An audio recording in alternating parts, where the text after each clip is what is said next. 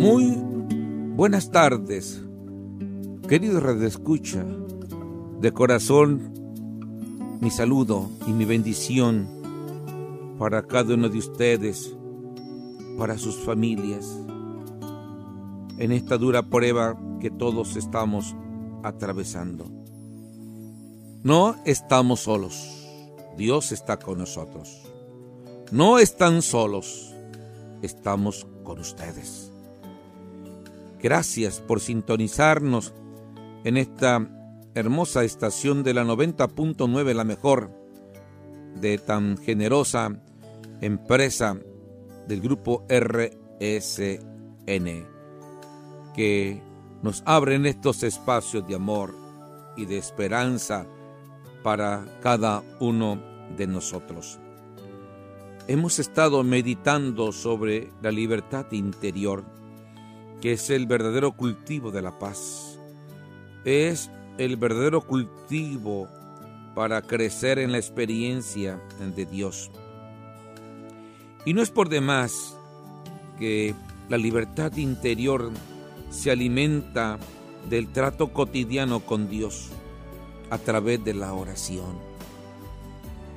Si nosotros le dedicáramos cinco minutos a estar sentados mirando de rodillas, mirando a Dios, fuéramos distintos.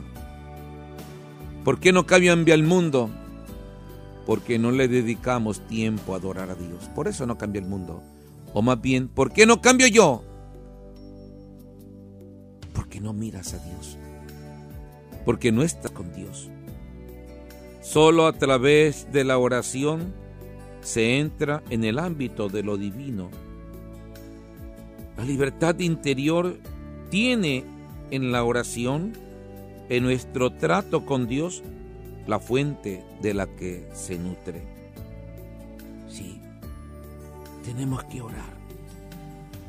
Orar, la oración que se sustenta en el Espíritu de Dios. La oración animada por el Espíritu que nos hace capaz de abandonarnos en sus manos y superar cualquier miedo o esclavitud para aprender a vivir la auténtica libertad de los hijos de Dios. Sin la oración que alimenta cada día nuestro ser en Dios, en una intimidad que crece progresivamente, nos encontraremos en situaciones difíciles de poder hacer el bien a los demás. O como diría San Pablo, si no oramos, no hacemos el bien que queremos, sino el mal que no queremos, dice San Pablo, Romanos 7, 19. Es la oración la que nos inspira a ser bondadosos. Es la oración que nos inspira a practicar la justicia más allá, más allá de la justicia humana. Es la oración que nos mueve siempre abrirnos al horizonte de lo divino y entrar en los dominios del Señor. Sí, hay que aprender a orar. Y se aprende a orar tratando muchas veces a solas con Dios. Con la oración experimentamos la libertad que nos ha dado el Espíritu. Una libertad auténtica que es libertad del mal y del pecado para el bien y para la vida, para Dios. Así que dice San Pablo que la libertad del Espíritu no se identifica nunca ni con el libertinaje ni con la posibilidad de optar por el mal, sino con el fruto del Espíritu que es amor, alegría, paz, paciencia, afabilidad, bondad, lealtad, modestia, dominio de sí. Esta es la verdadera libertad. Poder seguir realmente el deseo del bien, de la verdadera alegría, de la comunión con Dios, y no ser oprimido por las circunstancias que nos llevan a otras direcciones como las modas, el consumismo, el culto al cuerpo, el abuso de las tecnologías, en fin, aquellas cosas que nos enfrían el espíritu. Cuando nos dejamos guiar en la oración por el Espíritu de Dios, la relación con el Señor se hace más profunda y, va generando en nuestro deseo interior una armonía, un equilibrio, una estabilidad, donde aprendo cada día a caminar según el querer de Dios. Con la oración no somos liberados ciertamente de las pruebas o de los sufrimientos, pero aprendemos a unirlos, a unirlos a Cristo, a Cristo para que, como dice San Pablo, se complemente en nosotros los sufrimientos del Señor. Es decir, la oración nos enseña cada día a descubrir que nada se gana fácilmente, que nada se conquista sin la lucha, sin el esfuerzo, sin el sacrificio. Sí, la oración no nos libra del sufrimiento, pero la oración nos permite vivirlo y afrontarlo con una fuerza nueva, con la misma confianza de Jesús, el cual, según la carta a los hebreos, en los días de su vida mortal, a gritos y con lágrimas, presentó oraciones y súplicas al que podía salvarlo de la muerte, siendo escuchado por su piedad filial. La respuesta de Dios Padre a Jesús, a sus fuertes gritos y lágrimas, no fue la liberación de los sufrimientos de la cruz, de la muerte, sino que fue una escucha mucho más grande, una respuesta mucho más profunda. A través de la cruz y la muerte, Dios respondió con la resurrección del Hijo de Dios para darnos vida nueva. Así que cuando estemos orando, orando, lo más importante es ser receptáculos de la confianza divina. Cuando uno más ora, aprende a confiar más en Dios. O como diría Santa Teresita del Niño Jesús, aprende uno abandonarse en las manos de Dios como un niño a su Padre. Siempre la oración tiene que movernos a la confianza, a la confianza. Y esa oración dinamiza las virtudes teologales, vivir la fe, alimentar la esperanza y crecer en la caridad. Ahí donde hay un ejercicio de la caridad, sustentada en la fe y en esperanza en Dios, se puede hablar de alguien que constantemente se encuentra en la presencia de Dios, como dos que se relacionan de corazón a corazón. El corazón divino que llama a la puerta del corazón humano para entrar. El corazón humano que encuentra en el corazón divino una intimidad más íntima que su propia intimidad y con la que gusta estar. Eso es lo que provoca en el interior del corazón el deseo, el deseo de amar más y el deseo de parecerse más al corazón divino de Jesús. Porque no hay nada mejor que llene el anhelo humano que vivir en comunión con el corazón de Dios el corazón de Cristo. La verdadera libertad, esa libertad soberana del creyente, consiste en que éste, en cualquier circunstancia, y gracias a la asistencia del Espíritu Santo, que ayuda en nuestra debilidad, cuenta con la posibilidad de creer, de esperar y de amar.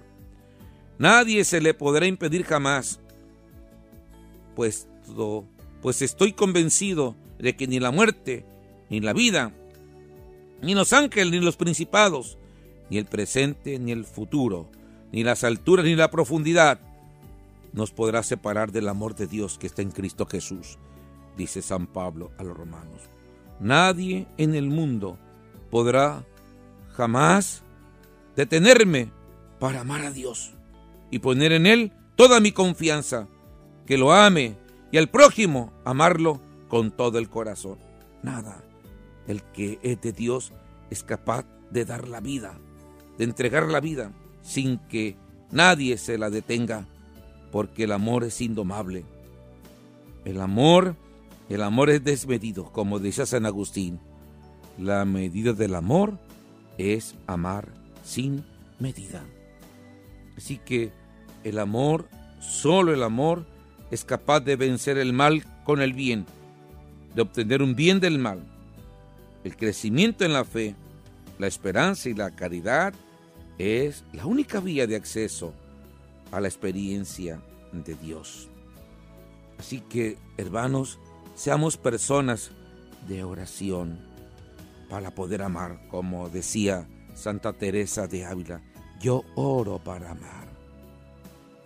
Si no se ora para amar, entonces se pierde el tiempo. Entonces estás hablando contigo mismo como el fariseo en el templo. Se hace una oración monóloga, sin un tú con quien abrir el corazón. Una oración monóloga que está hablando consigo mismo, pues solamente alguien que no está bien de la cabeza habla consigo mismo. La oración es para hacer un diálogo con un tú divino que tiene entrañas y que tiene corazón. Que nuestra oración no sea monóloga, pensando en ti mismo, porque es rara esa oración. No, no te hace crecer el corazón. No superas, no superas ninguna limitante humana. Se ora para crecer espiritualmente. Así que tratemos cada día más de reconocer de que no podemos vivir sin Dios, como dice San Agustín. Dios que te quiero sin ti, no te salvará sin ti. Así que aquel que te creó sin ti, no te salvará sin ti. Eh, las virtudes teologales son a la vez misteriosas pero realmente un don de Dios y una actividad del hombre. La fe es un don gratuito de Dios. Nadie puede decir Jesús es el Señor sin que el Espíritu Santo se lo conceda, dice San Pablo. Pero al mismo tiempo es también una decisión del hombre, un acto de adhesión voluntaria a la verdad que propone la Escritura.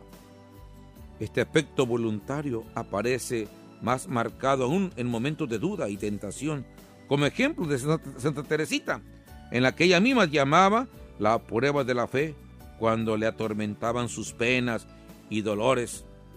Sí, así es. Santa Teresita, cuando vivía esa experiencia de enfermedad, híjole, dudaba, dudaba. Decía, Dios no estás conmigo, me has abandonado, has abandonado. Pero la fe llega como un rayo de luz que sustenta, que fortalece en esas pruebas tan difíciles que todo mundo pasamos. Y así se sintió Santa Teresita. ¿Eh? Dice Santa Teresita, con un rayo de luz de la fe, Dios me va a iluminar mis sufrimientos, mis pruebas, y en un instante Él me dará la paz y causa, causará mi alegría. Sí, esto no, no está pues contrapuesto las experiencias humanas al misterio de Dios. Todos, todos pasamos pruebas dolorosas, todos pasamos sufrimientos, todos experimentamos caídas, todos nos equivocamos, todos cometemos errores. Pero cuando la luz, como dice Santa Teresita, llega como un rayo de luz al corazón, todo transforma, nos llena de esperanza nos levanta el ánimo de seguir confiando en Dios. Así que siempre se ora para amar.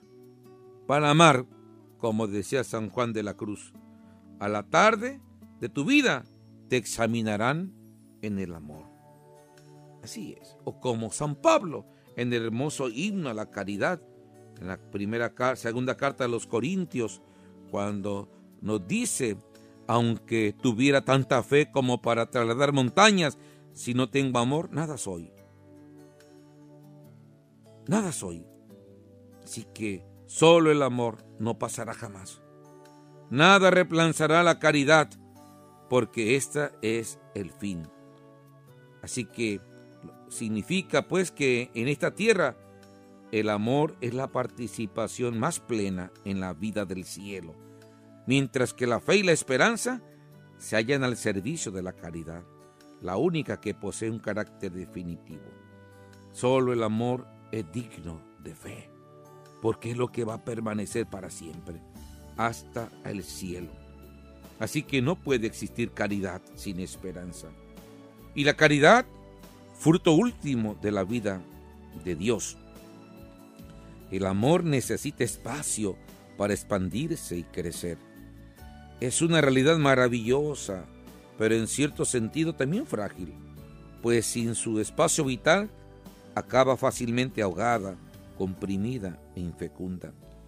Como decía San Juan de la Cruz, el amor solo se alimenta cuando se vive a solas y solos con Dios.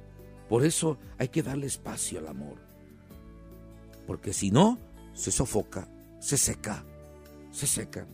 La intimidad es el mejor espacio para el amor, el estar solos y a solas con Dios. Y no dejar que se enfríe el amor en el corazón. Eh, en un diálogo de Jesús con Santa Faustina, le decía que lo que más obstáculo genera contra el amor es el desaliento, el desaliento, el ya no amar, el ya no querer amar, el ya no dejarte amar. Eso es lo que provoca muchas veces que el amor se debilite, el desaliento. No caigamos en eso, no caigamos en eso. Aunque ames y no eres correspondida, tú no te canses de amar. Aunque tus hijos no te agradezcan, tú no te canses de hacer el bien. Lo importante es que le estás dando gloria a Dios. Y mientras más des gloria a Dios, Dios más te llena su corazón de amor. Así que vamos pues pidiéndole al Señor que nos dé esa gracia hermosa de confiar siempre en su santo amor, como decía Santa Teresita del Niño Jesús. La confianza en Dios conduce al amor. Hay que confiar en Dios, porque cuando uno confía en Dios, recibe más amor. El hecho de que una persona pierda su fervor, su impulso y su generosidad en el amor a Dios y al prójimo, obedece muy a menudo al desaliento, es decir, a una especie de desesperanza oculta que ha comenzado a invadir el corazón con un efecto desmovilizador.